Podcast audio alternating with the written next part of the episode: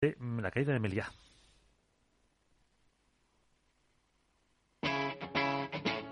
Capital Radio.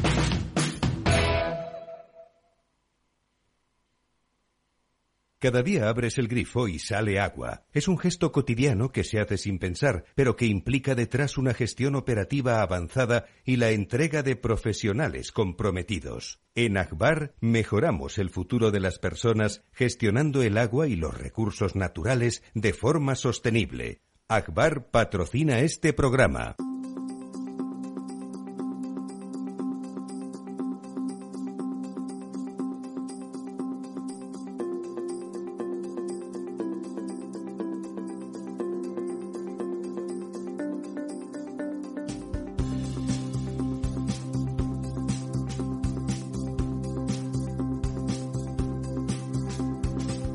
Estado Ciudad, con Ramiro Aurín y Diego Jalón en Capital Radio.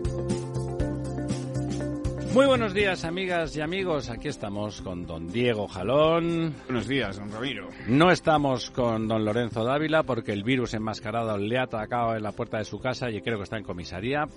Doña María Santos. Muy buenos días. Y el ínclito, el inefable don José Luis González Valve. Muy buenos días, eh, Ramiro. Al mando, al mando de la oficina de inteligencia buscando, buscando de todo, de todo. Les avanzamos que a partir de las once y media tendremos a, a don Cecilio Vadillo, eh, que es candidato por Valladolid eh, con, con la plataforma Contigo Avanzamos, se lo avanzamos. Normalmente, ya saben, no tenemos, eh, no, no, no solemos, no solemos tener políticos o no tenemos gente de para las elecciones, hablamos de programas, de cosas, pero es que don Cecilio, don Cecilio se parece a nosotros, de lo que hablas del soterramiento, habla de la necesidad de una infraestructura como motor de una ciudad, eso nos interesa y la verdad es que aquí en esta mesa siempre hemos defendido que Valladolid sería otra eh, y tendría mucho más futuro si eso fuera así. Y por lo tanto pues ya no llámenos aprovechados pero como estamos en línea estamos en línea con don Cecilio pues lo hemos traído y ese va a ser el único político de, de, de cara a estas elecciones municipales al que vamos a tener. Bueno dicho eso eso será a las once y media no se lo pierdan Don, don Diego, ha llovido. Sí, pero bueno. está- ¿Poco y ha- mal? Ha, llovido, está lloviendo mm, poco y mal. Y donde, eh, bueno, mucho y mal en un- algunos sitios y poco y casi nada en otros, ¿no? eh, lleva lloviendo ya varios días, todavía ha llovido desde el lunes, que es el día en el que tenemos los datos, y es posible que la semana que viene igual tengamos un poco de mejores noticias, pero de momento lo que tenemos hasta ahora aparte de las inundaciones que estamos viendo en, en- en, bueno pues en varias Graves en algún sitio, ¿no? regiones de Murcia, en Navarra ha habido inundaciones también, ha habido inundaciones en, en zonas de Andalucía, de Almería. Eh, Oiga, qué sorpresa, ¿no? En el Mediterráneo y en algunos sitios en España caen gotas frías y, no, que claro, si lo hubiéramos sabido hubiéramos podido hacer alguna infraestructura, pero, pero como es una sorpresa, no ha pasado nunca. De hecho, una de las infraestructuras que mejor ha funcionado ha sido el tanque de tormentas que han inaugurado en, en Murcia, que ha permitido contener todas esas avenidas que tenemos al, al final del Segura y, bueno, pues eh, un poquito amortiguar el impacto que todos esos sedimentos pueden tener en el Mar Menor, que es una de las lagunas saladas más castigadas en nuestro país. Pues eh, efectivamente, eh, eh, inundaciones, eh, como te decía, también en, en otras zonas, en Navarra, en zonas del interior. eh, está cayendo, digamos, lo que son lluvias muy fuertes. Torrenciales. En, pocos, em, digamos, en pocas horas, mucha cantidad de agua, eh, muchísimos litros. Creo que es trampa. Luego lo- hacemos la media y parece que parece que el año ha sido estupendo o, o razonable y es mentira. Se ha concentrado todo tanto Sí. que la escorrentía se lo ha llevado todo, bueno, ¿no? efectivamente, la escorrentía, eh, cuando cae muchísima cantidad de agua, penetra menos, no recarga los acuíferos. eh, cuando cae cerca del mar, pues el agua Se va al mar, se va al mar y no llega a los embalses. Es posible que, como te decía, ese agua que ha caído en el centro de la península, que ha caído en Navarra, que ha caído en otros sitios, eh, acabe llegando a los embalses y la semana que viene a lo mejor podamos, como te decía, dar... Y la de Navarra mejorará el Ebro probablemente. Mejores noticias. Es cierto que también, por ejemplo, ha nevado en, en la cordillera Ibérica, mm, eh, bueno, en Sierra Nevada, en, en las montañas andaluzas.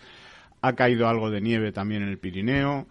Eh, ha nevado, ha, llovido bastante en el Pirineo, ha llovido bastante en zonas donde ese agua eh, acabará llegando, digamos, a, los, a los sitios, eh, a los embalses y a los sitios donde luego se puede aprovechar.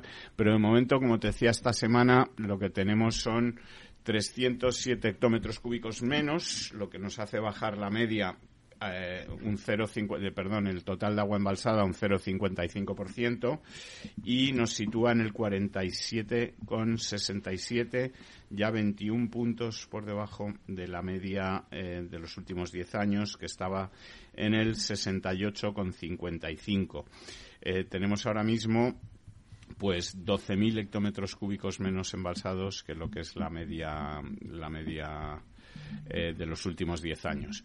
Si miramos por cuencas, pues eh, como te decía también las, las noticias de momento no son buenas en casi ninguna de ellas. En la cuenca del Tajo, en todas las grandes cuencas, perdemos agua. En la cuenca del Tajo perdemos 77 hectómetros cúbicos. En la del Guadiana perdemos 39. La cuenca del Guadiana está ya en el 31%, perdemos 31 hectómetros cúbicos en la cuenca del Guadalquivir, también la cuenca del Guadalquivir está ahora ya en el 23%, en el 23,80%. Eh, a este ritmo, pues eh, es posible que empecemos el verano por debajo del 20%, ¿no? Eh, en Andalucía. vamos a ver si estas lluvias que han caído en Sevilla, etcétera, que están todavía cayendo, que van a seguir cayendo los próximos días, porque recordemos que por lo menos hasta el jueves, perdón, hasta el miércoles que viene. Va a seguir lloviendo más o menos. De lluvia. Vamos a ver si esto permite que algo se recupere de aquí a la semana que viene, pero de momento no es el caso. El Ebro pierde también 69 eh, hectómetros cúbicos, se sitúa en el 48,81%, que para ser el Ebro y para ser la época en la que estamos es muy poco. El Duero pierde 53 hectómetros cúbicos, esta cuenca está un poco mejor, con un 65%. El Miño-Sil pierde 21 hectómetros cúbicos, eh, se queda en el 72%. De las grandes cuencas es ahora mismo la que está con diferencia Porcentualmente. Porcentualmente. Eh, y el Júcar pierde también 22 hectómetros cúbicos, lo que la sitúa en el 57%, que para ser el Júcar, pues eh, está muy bien. Sí, hombre, Júcar este año es la cuenca revelación ya le hemos dicho Quizá la única medio buena noticia que podamos dar, que tampoco es que sea una buena noticia, es que Cataluña interna no pierde agua esta semana, se queda... No pierde, ni tan siquiera gana a pesar de que ha llovido bastante. Ni siquiera gana, ha llovido en la costa sobre todo, Ha llovido, ha llovido en la costa, habrá llovido también por dentro, también es cierto que si ha llovido, como te decía, hoy, ayer, todo esto no refleja Claro, se notará la semana que viene. Hasta el lunes y también desde que el agua llueve, digamos, hasta que llega a los embalses, pues... Tarda un rato. Tarda un rato en llegar, tiene el agua no es eh, la luz, no, va a la velocidad de la luz. Ni tan siquiera el sonido. A la velocidad del agua, ¿no? Entonces, bueno, pues eh, vamos a esperar, pero ya podemos también eh, decir que si bien este agua puede ser el agua de mayo que dicen los, los refranes, ¿no? etcétera, puede ser un alivio para algunos campos, para algunas cosechas, para algunas siempre que no haya caído con esta intensidad que decimos tan grande, estas lluvias no van a solucionar la sequía que tenemos. ¿Qué quería decir don José Luis? Eh, no, eh, desde el desconocimiento que yo tengo de este asunto y que supongo que los que saben podrían corregirme, fijaros que estas aguas caen siempre en la costa. Caen cuando, de alguna manera, supongo, los modelos climáticos lo prevén así, determinadas nubes entran en contacto con el agua del mar y ahí se produce la famosa gota fría. ¿no? Entonces, hemos comentado alguna ocasión en este programa la posibilidad de, hacer voluntariamente que las nubes descargaran el agua un poco aguas arriba, no en la costa, con lo cual, primero, se evitarían las inundaciones y, segundo, caerían antes de las presas de regulación. Lo, cual, parece, don José Luis, ya lo hemos comentado, que yo, como siempre lo dice usted, me lo he mirado un poquito y siendo, difícil, siendo posible, fácil no es. Es verdad. Pero, pero lo cierto es que lo que resulta increíble es que no se esté investigando eso. Es decir, que no haya una sola línea de investigación que yo sepa, que a lo mejor alguien me corrija. No, en España, Ojalá me decir. Por corrija. ahí yo creo que lo han España, estudiado y 80 bueno. universidades, entre ellas, por ejemplo, la propia Universidad de Alicante, que tiene muy buenos meteorólogos y tiene al- alguno que incluso eh, tiene relevancia mundial, no, hay- no se haya estudiado cómo se podría evitar el que la nube descargue al llegar al mar y descargue aguas arriba, con lo cual, eh, primero, evitaríamos las inundaciones que se producen en las torrenteras, porque Claro, caen, claro. caen sobre cauces secos y, y aquello es terrible, que es eh, precisamente en, en la zona esa, a los cauces se les llama barrancos. Sí, sí, Se sí. llama barrancos y, y realmente el, el- los ríos, hay un río ahí que lo llaman río seco. Quiero decir que es que eh, eh, la paradoja es esa. Entonces, que descargaran aguas arriba, con lo cual, primero, evitaríamos las inundaciones en la línea de costa y segundo, re- Recogeríamos en los el embalses, agua en los claro. embalses. ¿no? Doña María. No, yo quería decir que, que hay que celebrar que ha llovido, que, por ejemplo, los frutales, los leñosos, el almendro, por ejemplo, se ha salvado, está en una situación crítica y estas lluvias le- les han salvado, ¿no? Les da una cierta esperanza. Los lavandines de toda la zona de, de Brihuega y Guadalajara, pues han celebrado muchísimo porque ha caído en un momento muy, muy importante esta lluvia, pero ha habido mucho pedrisco. Sí. Muchísimo pedrisco También. y eso ha sido la puntilla para, algunas frutales, cosechas. claro. Lo que quedaba, no hay de cereal, lo que quedaba de cereal, el pedrisco lo ha machacado. Las leguminosas en Soria y en Calatayud, en la zona del interior de, de Zaragoza, en Almería, Ahí toda también la ha caído cosecha- pedrisco, sí, claro, las zonas esas frías, ¿no? En Almería la cosecha de sandía se ha echado a perder, o sea, prepara el bolsillo. Pedrisco, o sea, suele caer en pequeñas superficies, no, no suele, es decir, la, la experiencia que yo tengo de eso y tengo poca. Seguro que Doña María está hablando Claro, de datos sí. concretos. Eh, ¿eh? Lo que quiere decir, por ejemplo, en esa zona que estaba yo diciendo, ¿no? De, de Soria y de Calatayud, estamos hablando de 20.000 hectáreas de cereal de invierno y leguminosa, lo que se ha echado a perder en, en, en ese pedrisco. Es, es muchísimo. En la región de Murcia, pues bueno, el sábado día 13 ya empezaron los pedriscos y se llevó toda la sandía de Lorca, se ha echado a perder. Por ejemplo, estamos hablando de daños en torno al 80% en cada parcela, que es la pérdida es Brutal, de la cosecha, que es que no te merece la pena ni recoger las cuatro que han quedado. O sea que sí que ha llovido, es agua que era muy necesaria. Lamentablemente, por la situación orográfica de España y, y la falta de humedad que había en los suelos, no absorben. Hace escorrentía y arrastra todo. Sí, sí. Y luego, pues esta forma de llover torrencial y en forma de pedrisco ha sido la puntilla para gran parte de los cultivos, salvando los lechosos, el almendro que, que se ha salvado Y la lavanda, me decías. y la lavanda. Todo el Que, cierto, lavandín. Una precaución, el que le guste la lavanda, ya sabéis que más o menos a finales de junio, por ahí, los campos de lavanda de cerca de Brihuega están espectaculares. Merece Hacen la una pena fiesta muy importante. Y eh, una precaución, la lavanda está llena de avispas y de abejas. Por eso hay que ir vestido de Tenga blanco. usted cuidado si se acerca, ¿no? Por eso hay que ir vestido de blanco. Sí, sí, porque para- las abejas Sí. no, no van al color blanco, ellas siempre buscan Ya los sabéis colores que vivos. lo que se hace es que la, Yo se de coge la ni planta a ver la lavanda. se coge la planta de la lavanda con la mano, se coge la planta de la lavanda con la mano a- de abajo arriba y entonces tú recoges el aroma en la mano. Pero precisamente cuando tú recoges el aroma en la mano hay 10 o 12 abejas que están esperando a que pase tu mano para posarse encima y pegarte un picotazo. Bueno, las abejas pobres no están esperando eso porque se mueren, ¿no? no, claro, claro. Las avispas no se mueren, pero un ellas sí. festival maravilloso con una cena y un concierto todos los años cuando Sí, está en eso su es lo mejor, Además. Brihuega es un sitio muy bonito. Y es la una pena. de las formas en las que la agricultura contribuye de tal manera al paisaje Sí, que es es, un reclamo turístico. Es verdad. Y lo están trabajando muy bien en Guadalajara. Sí, Es una pena que, que lo del agua en España es lo mismo que decía don José Luis. Rain in Spain. En el pasado decía alguna vez, ahora ya debe ser políticamente incorrecto, pero que ya no se lo tengan en cuenta porque seguramente No, ha prescrito el delito. Era don José Luis, decía, en España se mata poco y mal y aquí se llueve también poco y mal, ¿verdad? Llueve también poco y mal. Sí, y además, bueno, aparte de daños en los campos, pues daños en ciudades, eh, con, bueno, en Alicante, en Murcia, Cartagena, locales inundados, eh, casas... Sí, sí, lo de siempre, ¿no? eh, Pero ahí es donde las infraestructuras están funcionando. Os decía yo que, bueno, pues el, el tanque, El tanque de de tormentas tormenta, Torre sí. Y no se llama así Precisamente ex por eso. profeso, ¿no? Precisamente porque es una zona y en la cuenca del Segura es que lo tienen clarísimo. Toda esa escorrentía, todo ese agua que recogen los barrancos, Sí. eh, todo ese agua si Hay consigues que meterla en algún sitio, claro. No solamente contribuye si haces un, un beneficio ambiental porque, vamos, limitas todos los residuos que llegan al, al mar, sino que además te permite controlar todo ese agua y guardarla para cuando hace falta. En la zona de Alicante lo tienen controladísimo, en Benidorm, y este tipo de infraestructuras son muy importantes. Yo he sido ingeniero municipal del Ayuntamiento de Alicante. Nadie es perfecto. Es ¿De Alicante? ¿sí? sí, he sido tres años, ahí nacieron mis dos hijas mayores mis tres hijas mayores. Y, eh, y eh, uno de mis primeros proyectos que recuerdo el nombre era precisamente el barranco de las ovejas. O sea es, eh, precisamente el regular un poco la escorrentía que se produce. Y luego hicimos varios tanques de tormentas. Uno espectacular que la gente no lo ve porque está en la propia playa de San Juan. Y porque están enterrados los tanques de tormentas. en, la propia playa de San Juan porque también había mucho barranco que acaba en la playa de San Juan. Y las escorrentías no solamente en este caso lavaban el terreno sino que estropeaban la playa. Y se llevaban la playa claro muchas veces. Don Diego, vamos allá. Pues eh, eh, de la lluvia yo creo que... Ya está todo dicho. bueno, a nuestro parlanchín, don José Luis, que normalmente dice cosas interesantes, lo que pasa es que hay que meterse con él porque si no nos deja hablar a los demás. Sí que tenía un tema que acaba que ha publicado en redes estos días, que era la bofetada número 23 de la sí, Y si me permites un tema previo, ayer por la mañana estuve en un desayuno con Maite Araluce, que es la presidenta actual de la Asociación de Víctimas del Terrorismo.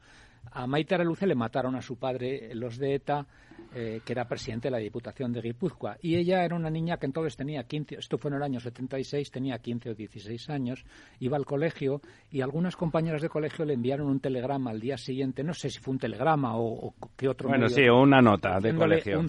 como consecuencia del asesinato de su padre, un cerdo menos. Bueno, eh, algunas de esas compañeras ahora van en las listas de Bildu. Quiero decir que mm, cuando... Bueno, tampoco nos extraña mucho. No, pero vamos, que, cuando eh, estamos en esa, polémica de si ETA se ha terminado o no se ha terminado, bueno, pues este creo que Bueno, ETA es un sentimiento, como dicen, del fútbol, ¿no? Luego, volviendo al Next Generation, pues efectivamente estos días se ha agudizado eh, un poco la polémica o el debate entre el Estado español y la Comisión Europea.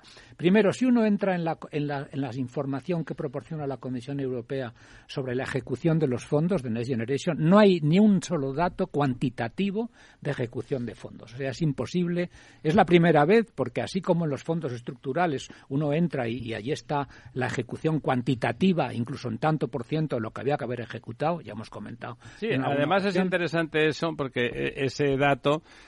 pues fueron los gobiernos de Felipe González los que se llevaron casi todo el gato al agua de aquellos y aquello estuvo muy bien ejecutado y, e informado, ¿no? Y precisamente mañana presenta un libro Javier Elorza que se llama Una, una pica en Flandes, que fue embajador de, de la, la embajada digamos que no se llama embajada, se llama representación permanente de España ante la Unión Europea, pero es probablemente la más parecida a una embajada. y, la que tiene más personal, porque tiene todos los consejeros de los ministerios sectoriales que van a los coreperes, pues están allí. Claro, que, además ahí de verdad nos... Ahí se cuece. Ahí se cuece Y él cuenta precisamente que en época de Felipe González se estableció el condicionante de, de la deuda y del déficit y la pérdida de los fondos si no se cumplían los condicionantes de deuda y déficit, que se hizo eh, con el gobierno de Felipe González, siendo Manuel Conte el que se encargaba de esas cosas. Entonces, que parece que fue el que lo sugirió. Y, entonces había un seguimiento cuantitativo brutal, tanto de la ejecución de los fondos. brutal no adecuado. Adecuado, sí, pero vamos. Eh, Para ser España brutal, Eso es. y también había un seguimiento cuantitativo de la macroeconomía deuda, básicamente deuda de déficit, recordar Maastricht 60% máximo deuda pública, 3% máximo déficit público. el 60% se ha quedado en broma. Ahora estamos justamente en el doble prácticamente y el déficit pues estamos en el hemos cerrado con el 4,80 y tantos, creo recordar el año 22. Bueno, a lo que voy es que no hay un solo dato cuantitativo y entonces la comisión ya no solamente el Parlamento, recordar que vino la señora Mónica Holmeyer, que por cierto es hija de Joseph Strauss, el que fue presidente del gobierno bávaro y es europarlamentaria, y vino e hizo un informe en el que le decía al Estado español que por favor le dijera qué es lo que se estaba ejecutando realmente, ¿no? Le decía varias cosas, una otra otra que pusiera en marcha la gobernanza y otra que no le había gustado nada la rebaja del delito de malversación porque podía influir en, en, ser un incentivo para el fraude o no castigar suficientemente el fraude. Bueno, el hecho de hoy es que esa, polémica sigue y incluso la propia parlamentaria europea y esto conviene que se sepa le echó un cierto rapapolvo a la Comisión Europea diciéndole no está usted siguiendo con suficiente eh, rigidez o con suficiente rigor rigor, rigor más que rigidez, con suficiente rigor la ejecución de los fondos. Ese rapapolvo parece ser que la Comisión Europea lo ha recogido y ahora le ha, y ha habido una serie de cartas entre la, entre la vicepresidenta Calviño y la Comisión Europea en la que eh, la Comisión le vuelve a insistir a la vicepresidenta en que por favor le diga cuánto se ha ejecutado.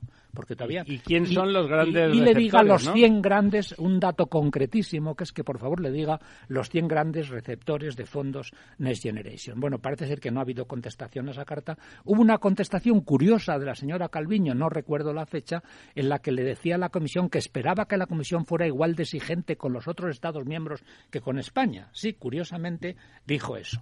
Y ahora la Comisión, efectivamente. Yo copio, pero me conozco a Martínez y a Sánchez que también, a ver si los pillan. Bueno, total, que en resumen, seguimos sin saber cuál es el cuál es cuantitativamente el grado de ejecución de Next Generation, si sabemos el grado de compromiso, ya sabéis que el compromiso es que la administración española dice ya he asignado esos fondos a tal administración, generalmente una administración autonómica, una corporación local o una empresa pública, y, eh, eh, y esa administración ya ha iniciado los trámites para contratar, pero no sabemos cuánto se ha ejecutado en porcentaje de ¿Y lo cuánto, que está contratado, Doña María?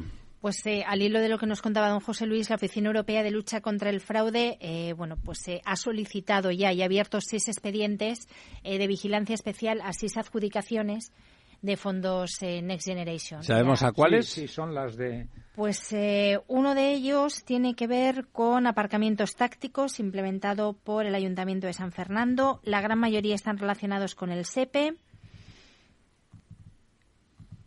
Y no les sabría precisar los demás. Y hay los cuatro famosos de, de, Tito Berni. Otro con la ampliación del parking del Paseo de Torroja claro, de Tarragona. Sí, sí, son seis expedientes. Aparcamientos donde tácticos, es lo que llaman aparcamientos disuasorios a la entrada de las ciudades. Sí. sí. Es mucho. Cuando uno dice aparcamiento disuasorio, entiende de qué va el asunto. Cuando dice aparcamiento táctico, no sabe si se van a encontrar unos tanques allí o algo por el estilo, ¿no? Y luego irregularidades en, en el SEPE con las contrataciones del SEPE y algo que llaman Game-Based Burning. ¿Cómo? Pues eh, formación de habilidades blandas.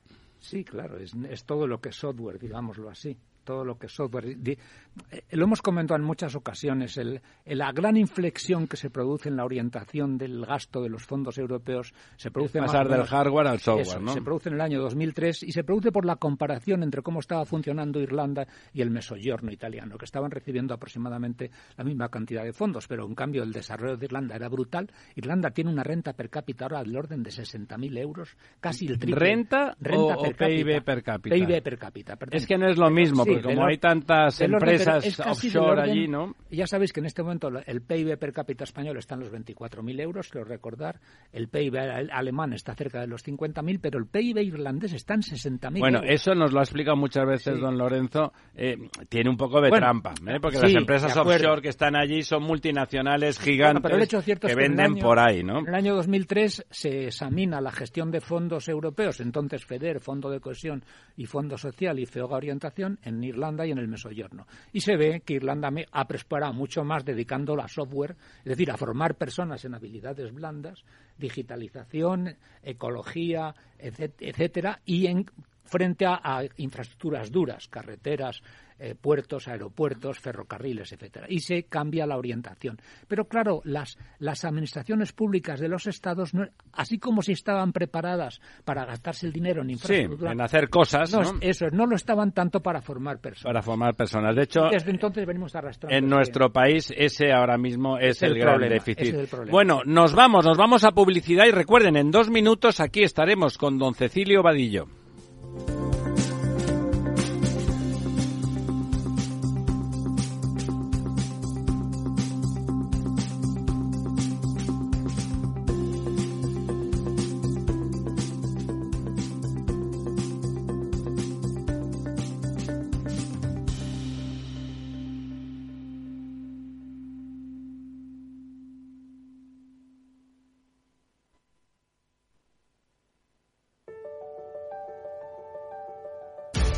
Capital Radio lanza el nuevo formato de Cripto Capital, todos los lunes a las 3 de la tarde con el maestro de trading algorítmico Carlos Puch Sajibela. Lo que nadie te cuenta, escúchalo en Cripto Capital.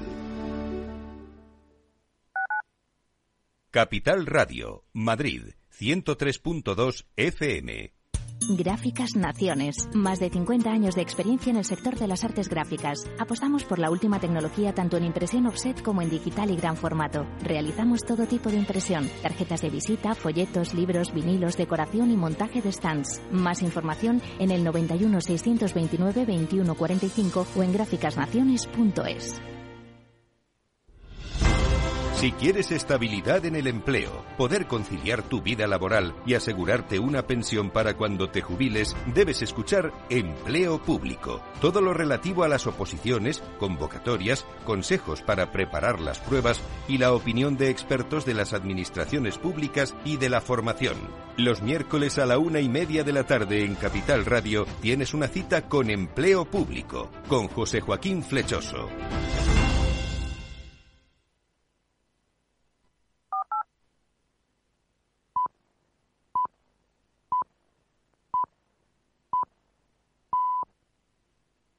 El Estado Ciudad, Capital Radio.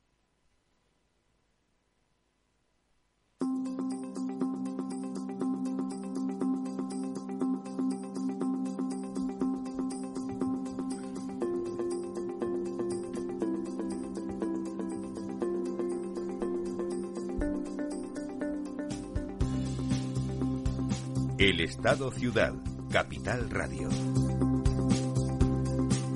Pues eh, lo dicho, lo prometido es deuda, también por parte de don Cecilio, que parece que lo tenemos al otro lado del teléfono. Don Cecilio, ¿está usted ahí? Sí, aquí estamos. Pues muchas gracias, don Cecilio Vadillo es el, el, representante, el candidato a la alcaldía de Valladolid de la plataforma Contigo Avanzamos. ¿No se llama así, don Cecilio? Sí, somos Contigo Avanzamos. Contigo Avanzamos. Todos los individuos, todas las personas, sí son importantes para avanzar para una ciudad mejor. Bueno, le decíamos al principio del programa, cuando anunciábamos que iba a estar usted con nosotros, que, que en general no recibimos candidatos, no por nada, sino porque, bueno, el programa dura una hora y no nos da no nos da tiempo de plantearla lo suficientes pero en el caso de don Cecilio es verdad que como su candidatura está un poco en línea con, con las cosas que aquí defendemos esa cosa que dice siempre don José Luis, que, hay que plantear cosas concretas, que hay que tener eh, un tipo de inteligencia práctica. Sobre todo, en general, eso sería válido en general, pero desde luego en la política municipal sería fundamental. La política municipal lo que tiene que pretender es mejorar la vida inmediata de las personas cuando salen de su casa, que tengan cerca un medio de transporte, que sea, que sea fácil acceder a las, a las infraestructuras eh, sociales, públicas, educativas, eh, sanitarias que están en la ciudad, que, que, sea fácil vivir. Vamos, tiene que, hacer la vida pues más cómoda. En cada lugar los problemas tienen sus matices y en principio pues eh, es de agradecer que ese poder próximo que significa el poder municipal se dedique a eso y no a hacer discursos ni darnos sermones de la montaña. Y desde luego eh, la plataforma que encabeza don, don Cecilio va en esa dirección porque defiende que fundamentalmente, y es una cosa que aquí hemos defendido mucho, por eso decía que bueno, hacemos trampa porque estamos, eh, resulta que este señor está de acuerdo con cosas que hemos dicho nosotros siempre, que es que en Valladolid el soterramiento del ferrocarril es fundamental. Don Cecilio, está, ha salido estos días, que no sé si ayer, una noticia, una encuesta que ha hecho el periódico Tribuna de Valladolid, donde el 82% de los vallisoletanos, lo cual quiere decir que incluye a gente de todo el espectro político, desde la derecha hasta la izquierda, eh, está a favor de ese soterramiento y además la pregunta era sustantiva. Decía si le veía imprescindible para el futuro de Valladolid y un 82% eh, pues han dicho que sí. O sea, ese 82% es potencialmente votante de ustedes. Bueno, pues ojalá nos voten el 82%. Sería maravilloso, ¿verdad? Ni Abel Caballero, ni Abel Caballero. ni Abel Caballero. Y eso además sería la seguridad de que en Valladolid se va a hacer esa obra que usted decía, que es el soterramiento de las vías del, del tren, que además, como muy bien decía, el soterramiento no tiene ideología, ¿no? Se trata de mejorar la vida de los vecinos y de las vecinas. Aquí en Valladolid hay una realidad, y es que 90.000 ciudadanos, un tercio de la población, viven al otro lado de las vías, ¿no? Barrios que se están degradando en algunas zonas, eh, donde los vecinos tienen que hacer largos recorridos para llegar a muchos servicios de la administración y servicios sanitarios. Tienen que cruzar túneles del miedo que a partir de ciertas horas, pues mucha gente no puede cruzar. Donde barrios donde el pequeño comercio, pues cada día es menor y está tendiendo a desaparecer, ¿no? Y entonces esa es la realidad por la que nosotros luchamos para cambiar, cambiar esta ciudad, hacer una ciudad integradora, una ciudad compacta. Y esta es la propuesta que hacemos a la ciudad, a los ciudadanos, ¿no? Usted, don Cecilio, había tenido alguna responsabilidad en el pasado, ¿verdad? Sí, bueno, yo he sido concejal, diputado provincial y, bueno, y también subdelegado del gobierno aquí en Valladolid. Ah, subdelegado del gobierno, por cierto, Sí, donde con toda la humildad, pero creo que hicimos una gran labor de seguridad ciudadana, sobre todo en esos barrios de la zona este que en este momento están marginados y lamentablemente además en Valladolid la inseguridad está creciendo en estos momentos que es uno de los elementos también clave de nuestra propuesta electoral. Nosotros queremos hacer con el soterramiento una ciudad más amable, más ecológica, más sostenible, más accesible, más integradora y con un mayor desarrollo económico, industrial y turístico. Aquí eh, se habla mucho de que no es posible económicamente, pero es que un soterramiento de este tipo es rentable económicamente a corto plazo. La rentabilidad económica es muy importante, pero por supuesto la más importante es la rentabilidad social, ¿no? Fíjese, don Cecilia, nosotros hemos, ya sabe, que en algún momento, a través de una asociación en la que estamos, pues todos los que estamos en este programa, hicimos números y, por ejemplo, eh, hay una cosa evidente en el sentido social ese que dice usted y ese beneficio que no solamente es el beneficio muy obvio y muy directo, sino el indirecto que también es económico, la curva, la recta de caída del precio del suelo y del precio de las viviendas y del valor que el ciudadano le da a, a cada trozo de ciudad, pues bueno, como es lógico y pasa en todos los lugares, es una recta inclinada más o menos desde el centro, que es lo que siempre tiene más valor por, desde por su característica histórica o por su y por, la riqueza que se concentra más ahí también comercial y va bajando lentamente hacia el exterior. En el caso de Valladolid, como muy bien apunta usted, al llegar a la, a la vía del tren no sigue cayendo como una recta inclinada, sino que hay una caída vertical, vertiginosa. y un precipicio, Eso es, claro, es, es, es, un, es un salto, ¿no? Es un salto porque hay un salto en la ciudad.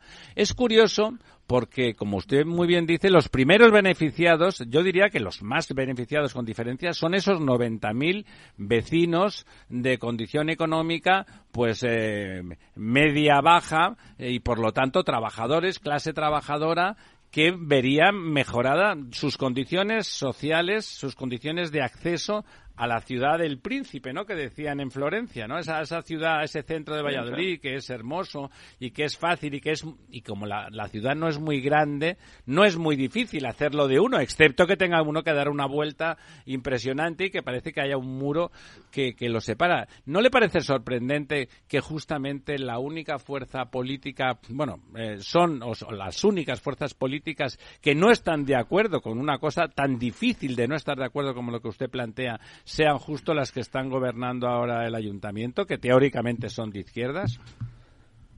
Pues sí, la verdad es que es incomprensible, entre otras cosas porque la izquierda en su conjunto en España eh, lo vemos en Moncada en Común, Compromís en Valencia, el PSOE en Lorca y en muchos de los municipios donde están gobernando, en Almería, eh, bueno, en eh, muchos municipios la izquierda está apoyando los soterramientos en toda España, menos en Valladolid. Eso no deja de ser curioso. Y, por cierto, como muy bien decía usted, eh, esto es un proyecto de ciudad, evidente, ¿no? De regeneración urbanística y social para las futuras generaciones. Pero se produciría una redistribución de renta en favor de las personas que viven al otro lado de las vías, estudiado por economistas de prestigio, eh, de entrada de 600, 800 millones de euros para esas zonas. Por supuesto, también más recursos para el ayuntamiento, es decir, el desarrollo de la de la ciudad y la revalorización de determinadas zonas, pues supone un incremento del IBI y mucha fiscalidad, ingresos por fiscalidad, con el desarrollo de industrias, comercios, etcétera, etcétera. ¿no? no hablemos del impulso económico industrial que supone o del desarrollo del comercio a ambos lados de las vías. Pero lo que no entendemos es cómo, se, cómo pueden los ciudadanos confiar en unos políticos que uno prometió ante notario que iba a hacer el soterramiento y otros han, cambiado su código ético para perpetuarse en el poder, ¿no? La verdad es que nosotros creemos que el proyecto del soterramiento es un proyecto de ciudad y sobre todo que va a hacer una ciudad compacta y accesible. Por ejemplo, en Valladolid es de las pocas ciudades donde hay suelo que se va a liberar para financiar el soterramiento. 222.000 metros cuadrados que, según Segipsa, empresa pública del Estado, nada sospechosa, valoró ya en 2018 en más de 800 millones de euros. Salvo Madrid, ninguna otra ciudad tiene recursos para financiar esta obra. Hablemos de Murcia, 7,2 kilómetros de soterramiento. Por cierto, redujeron la aportación municipal al 8%, pero Murcia no tiene ni un metro cuadrado para vender, para financiar la obra. Y desde el punto de vista técnico, mucho más complejo que en Valladolid. No es así, como decía usted, hay un ejemplo, porque Murcia pues también es una gran capital de, provincia y tal, y bueno, por supuesto está justificado, pero Moncada y Rechac, vale, el soterramiento ha costado, es un lugar que conozco bien, yo hice un puente allí, ha costado 400 millones. Ha costado lo mismo que teóricamente va a costar en una gran capital como Valladolid. Espere, otro castellano leonés, don José Luis González Valvé, quiere hacerle una pregunta. Sí. No, buenos días, don Cecilio. Yo tengo un cierto recuerdo Muy buenos días. Buenos días. Tengo un cierto recuerdo de mi época de... Yo estuve dos años más o menos de consejero de fomento de la Junta de Castilla y León año 99 al 2001, luego ya pasé a ser consejero de Industria, y tengo la satisfacción de decir que en aquel momento lo de llevar el AVE a Valladolid no tenía ningún debate, era algo que todo el mundo estaba absolutamente de acuerdo. entre otras cosas, eso sirvió para llevarlo, es decir, que realmente el, el, consenso público político que había sobre esa actuación era lo que más fuerza daba a poder arrancar las obras que las arrancamos precisamente en el tramo Segovia-Valladolid, que era el que no tenía problemas, porque nos estaban poniendo el inconveniente de los túneles del Guadarrama, se querían llevar. sí, sí, querían llevar antes el AVE a Barcelona, porque además eh, había un secretario de Estado catalán en aquel momento y, ponían un inconveniente. No, es que no se puede porque los túneles es una obra muy compleja, medioambientalmente muy, muy cuestionada. Y entonces dijimos, bueno, vamos a empezar el tramo Segovia-Valladolid, que está todo en nuestra tierra, que es un tramo horizontal que tiene poco problema de medio ambiente y poco problema técnico, y así funcionó. Pero a lo que voy es que cuando os oigo hablar de, de la financiación, yo lo que no acabo de entender es por qué no se intenta financiar con. Porque ese AVE Madrid-Valladolid se financió al 75% por Europa, incluyendo los túneles del Guadarrama. Y, y, y, gracias a esos. Y gracias a eso se hizo. Entonces, y el soterramiento tiene, tiene fondos. No, pero es eh, que potencialmente es un concepto europeo. esto que hemos comentado antes de que no se financiaba el hardware, infraestructura, soterramiento, pero sí el software, al oíros hablar de la ruptura de inclusión urbana que supone el, tren, recién el restaurar esa no, esa, esa, es una, es una actuación no de infraestructura, de inclusión urbana de inclusión social. Efectivamente. Entonces, es que habría que enfocarlo por ahí. Oiga usted, es que este soterramiento no es una obra de pues infraestructura, es cerrar una herida que tiene la ciudad. Eso es. Es, una, es una herida metropolitana de la ciudad. Y entonces, bueno, yo no creo que sinceramente Europa no podría poner ninguna pega. Diga, don Cecilio. No, no, no, no. Nosotros lo enfocamos básicamente desde ese punto de vista como una obra solidaria y una obra integradora y hacer una ciudad compacta, pero como el discurso recurrente es que es inviable desde el punto de vista económico, que se demuestra que es mentira, porque resulta que en España ahora mismo hay 16 ciudades que tienen soterramiento, 6 lo están ejecutando y 15 están haciendo el estudio informativo o el proyecto, Hombre, Valladolid no puede ser la, la, la, excluida, pero como hemos dicho antes, tenemos suelo, nos han mentido también con respecto a los fondos europeos. Resulta que los fondos europeos se pueden utilizar en Valencia, en Madrid, en Almería, etcétera, etcétera, y nos dicen que en Valladolid no. Pero nosotros, a pesar de eso, nuestros datos económicos sabemos que la obra es posible incluso si no hubiera esos fondos europeos. Pero bueno, al margen de eso, como muy bien decía usted, esto, desde el punto de vista económico, la rentabilidad también existe. Desde el punto de vista social es innumerable la ventaja que... esto aporta. Estamos resolviendo una brecha, una herida, una cicatriz, como decíais, para siempre. Eso desde el punto, ¿cómo se valora eso? ¿Qué, ¿Cuál es el valor? No, pero es que, es que Sí, precisamente yo creo que el, el plantearlo prioritariamente como, un, como una obra con un sustrato económico, en cierta forma, y perdonadme que lo diga, es una trampa. Es mucho mejor hacerlo como un sustrato social, claro. Si luego sale económicamente bien, mejor que mejor, pero hay que plantearlo como una obra de inclusión social, que, en la que el planteamiento económico no juega sí, pero esta trampa es donde la están planteando únicamente en Valladolid. A los ciudadanos de Valencia o al poder político de Valencia hablan de cifras y de números, no. En el túnel entre Atocha y Chamartín, la gente se plantea cuánto ha costado o nos planteamos cuánto cuesta una autovía no, no, porque eh, sabemos que esas infraestructuras tienen rentabilidad social, por lo tanto, lo importante es eso. No, y además en este caso, ¿eh? como, tú has dicho, Cecilio, eh, es casi la tercera parte de la población. Estamos hablando, no es una cosa con 20.000 ya sería importante para entendernos. Cada persona es importante, todos y cada uno, pero es que hablamos de 90.000 personas y realmente... Pero, es que nos...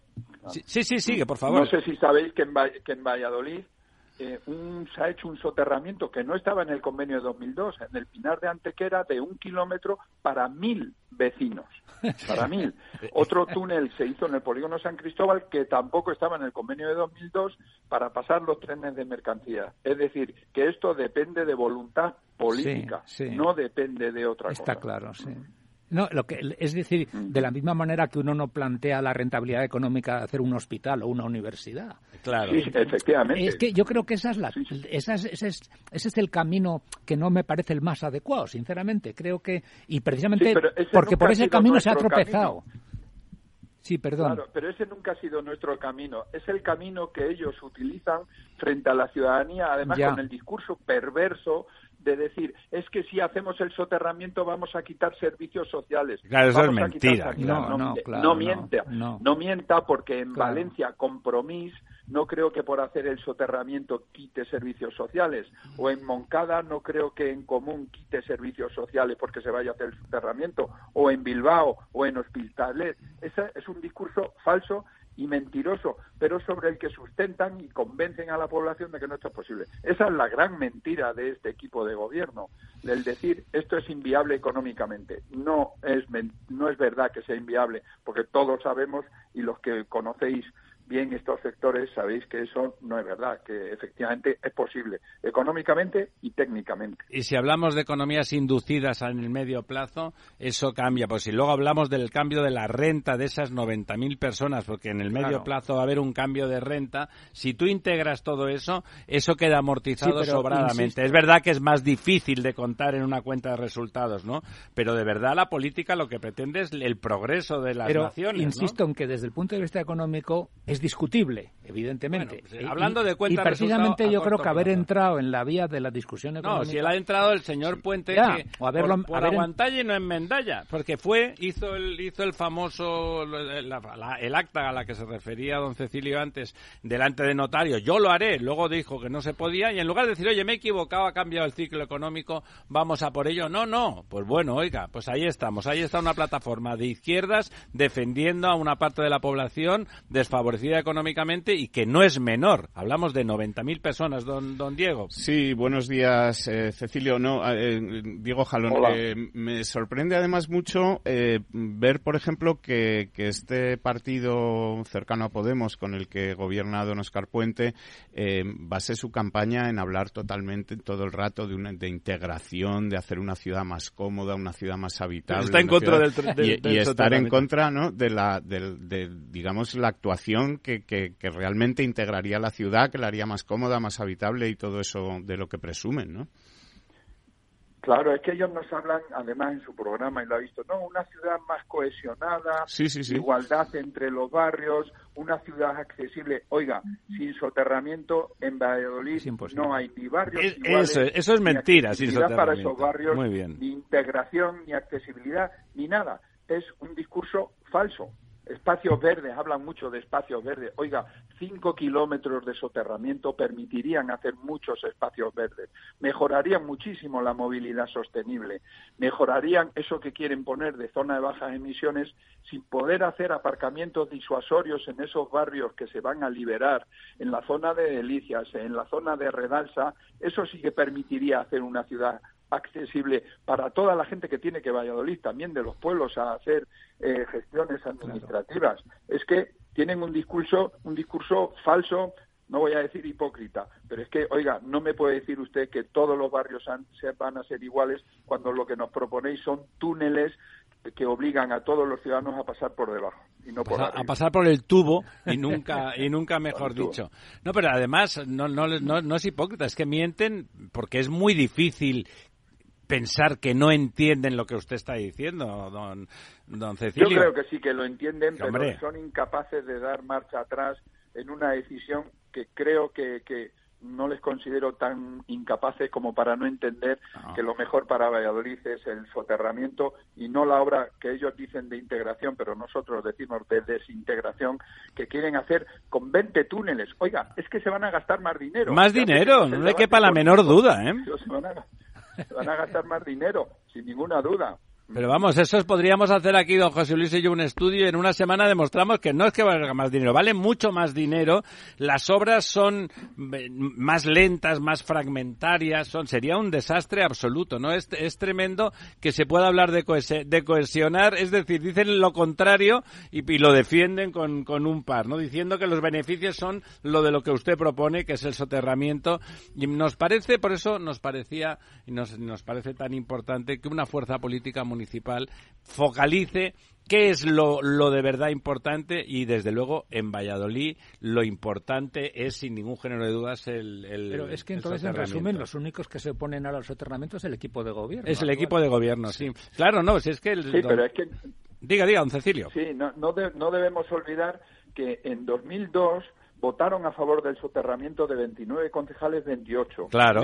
se abstuvo Izquierda Unida y lamentablemente en este momento se está haciendo lo que eh, decidió ese señor o pensaba ese señor en ese momento, en contra de toda la voluntad política de, aquella época, ¿no? de 2002. Don Cecilio, ¿y cuál es el discurso de alguien como Izquierda Unida? Ya no digo la cosa podemítica, que es como más atrabiliaria. Teóricamente, Izquierda Unida era una izquierda que teóricamente tenía sus argumentos. Uno podía estar de acuerdo, ¿no? Pero parecían argumentos en general que con algún tipo de, sostenibilidad intelectual. Que, pero no se me ocurre, la verdad, ningún argumento que se para defender el no soterramiento. ¿Qué, cuál era la, el pues, discurso pues, ¿Saben los argumentos que nos dicen? Que les gustan saludar cuando ven pasar el tren, por ejemplo, o les gusta ver pasar el tren. Eso forma parte del argumentario de estos grupos, ¿no? Y dice, bueno, es muy bonito, pero vaya usted, se va usted fuera Con lo que le gusta un jubilado mirar una obra, por favor.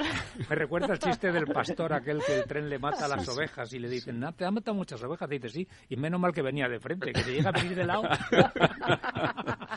Dios mío, la, verdad es que no esperaba la respuesta, que es que entre las cosas estaba... No, pues se la doy porque está escrita. No, no, ¿eh? no, seguro, seguro. No. Con Manolo Sarabia, en artículos que escribe, dice que le es romántico ver pasar el tren y poder saludar al tren cuando Sí, ser pobre también es romántico, es muy romántico. Sí, porque el argumento de, de, don Oscar Puente, que como usted muy bien ha dicho, él era muy favorable a esto, bueno, tan favorable como que lo hizo el eje de su campaña cuando era candidato e incluso se fue allá a un notario a firmar y todo esto, es simplemente decir que mm, no es económicamente viable, ¿no? Aparte de acusarles a ustedes de ser populistas ferroviarios y cosas de estas, ¿no? Sí, pero es el único argumento y lo que hemos dicho, alguien de izquierdas que solo valora una obra o un servicio en función del coste, estos señores si gobernaran se cargarían la educación pública, claro. porque cuesta mucho dinero. Mucho más que el soterramiento, claro. social que, claro, o valoramos la rentabilidad social que tiene la educación pública y la sanidad pública. Eso es lo importante, ¿no? Y en este caso también la consideración social de una obra de este tipo es lo más importante. Pero insistimos, ustedes lo decían, económicamente, a pesar de que se dice que no es el discurso, es rentable porque está demostrado, o sea que no hay ninguna duda en ese en ese sentido. Sí, además esa, insisto en que ya la rentabilidad social al margen de, igualar a los ciudadanos, de que estén más próximos a, los servicios municipales, que eso también es democracia, pues yo tengo que tardar una hora en llegar a lo que la media de la ciudad tarda 20 minutos, pues no soy igual que el resto de los ciudadanos. Además de eso, objetivamente, la renta de esas 90.000 personas en un plazo no muy largo, a partir de la puesta en servicio del soterramiento, iba a aumentar, iba a aumentar la capacidad de los comercios de ganarse la vida, aumentaría el número de comercios, se integraría, eso generaría economías, economías más allá de, la venta de los pisos que se pudieran hacer en los suelos liberados. No, mire, si, si, si alguien se da un paseo por esas zonas al otro lado, que hemos ido muchas veces, se están cerrando el pequeño comercio. Hay calles donde había 10 tiendas y no queda ninguna porque está desapareciendo en ese sentido. Por lo tanto, eso supondría una gran recuperación de la actividad económica, por supuesto, de todo ese entorno, pero también de toda la ciudad. Miren, nosotros fuimos a Murcia que íbamos convencidos, pero cuando volvimos de Murcia ya estamos más que convencidos. Ahí la pelea fue, fue social, fue dura, sí. Diga, diga. Sí, sí, sí. Pues apareció en un periódico económico que ya en esa zona, en la zona sur de la ciudad, sin haber acabado el soterramiento, ya se estaban haciendo inversiones desde el punto de vista económico, industrial, en la zona sur, porque eso supone desarrollo y crecimiento. Claro, eh, tienes accesibilidad, de golpe tienes accesibilidad, efectivamente. Doña María. Yo les estaba escuchando y hablamos de retorno social, hablamos de retorno económico. Al final, los servicios públicos, las inversiones, eh, hay que mirarlas en términos globales. Y en plena transición justa que nos están vendiendo y transición verde, la renaturalización de las ciudades es fundamental para hacerlas más resilientes y adaptarlas al cambio climático. Al final, toda esa recuperación de espacios que ahora mismo son una cicatriz, como ustedes decían, se puede recuperar para Es un gran corredor verde, está dibujado, ¿eh? hay proyectos muy buenos muy bonitos. Eso hay que ¿eh? ponerlo también en valor por todo el retorno, ya no social, sino ambiental que nos va a aportar a las ciudades, una ciudad del centro como Valladolid, donde el calor y el cambio climático también va a hacerme ya, contar con espacios verdes renaturalizados va a ser muy importante para crear esas islas de calor y, ser, pues eso, estar más adaptados. A favor de financiar por Next Generation. Exactamente. Mm.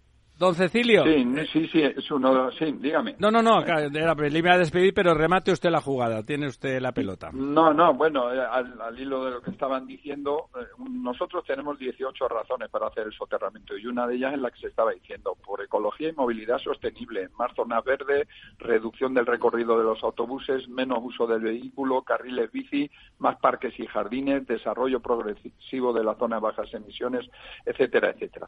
Y luego, bueno, como decía usted, usted, eh, nosotros nos presentamos con un proyecto básicamente, hemos hecho un programa genérico que casualmente prácticamente todos los aspectos inciden el soterramiento o el soterramiento incide en todos los aspectos. Y miren, nosotros como nuestro objetivo es ese y queremos ir al ayuntamiento para eso, una medida importante es que cuando si llegamos al ayuntamiento y soy alcalde de Valladolid, me voy a reducir el sueldo un 20 o un 25%, porque para nosotros lo importante es servir a los ciudadanos, que para eso queremos estar en el ayuntamiento y, por supuesto, no para ganar dinero, que eso es otra cosa. Don Cecilio, pues ha sido un placer hablar con usted y escuchar una propuesta que se entiende perfectamente y que tiene más razón que un santo. Esperamos que tenga usted mucha suerte y salga, salga concejal y los vallisoletanos puedan tener un defensor del soterramiento. Muy buenas tardes, muy buenas, buenas, buenas noches les iba a decir. Les esperamos esta noche, esta noche les esperamos en La Verdad Desnuda a las 10 de la noche hasta las 12, hasta el medio, hasta la medianoche. Gracias. Cada día abres el grifo y sale agua. Es un gesto cotidiano que se hace sin pensar, pero que implica detrás una gestión operativa avanzada y la entrega de profesionales comprometidos. En Akbar mejoramos el futuro de las personas gestionando el agua y los recursos naturales de forma sostenible. Akbar patrocina este programa.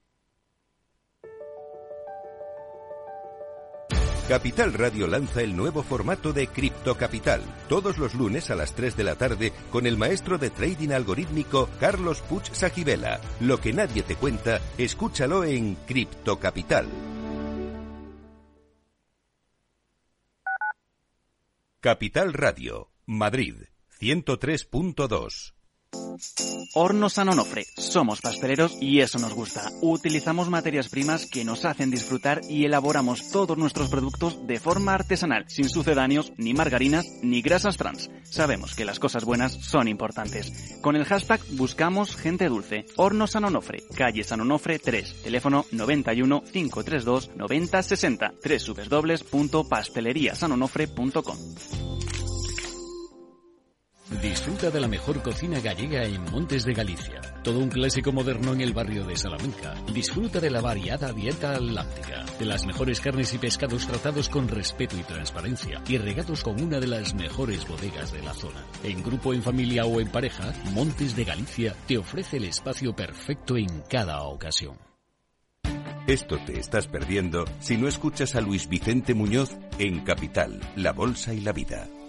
Juan Ignacio Crespo, experto financiero. Los bancos centrales pueden crear dinero de la nada, pero no pueden crear microchips de la nada. No te confundas. Capital, la bolsa y la vida con Luis Vicente Muñoz, el original. De la mano de Alejandro Mazón y el equipo de Cuídate Deluxe, llega el chico del chándal a El Balance para ayudarnos a estar en forma y mejorar nuestro bienestar general. Los miércoles a las ocho y media de la tarde en El Balance. Capital Radio. Los sábados a la una de la tarde, Sol Rengifo, Jesús Alba y Pedro Galatas nos conducen por la senda del mundo social en Compromiso Humano, un programa que busca fomentar la cultura del bien, dirigido y presentado por Federico Quevedo. Compromiso Humano, aquí en Capital Radio. Escucha lo que viene.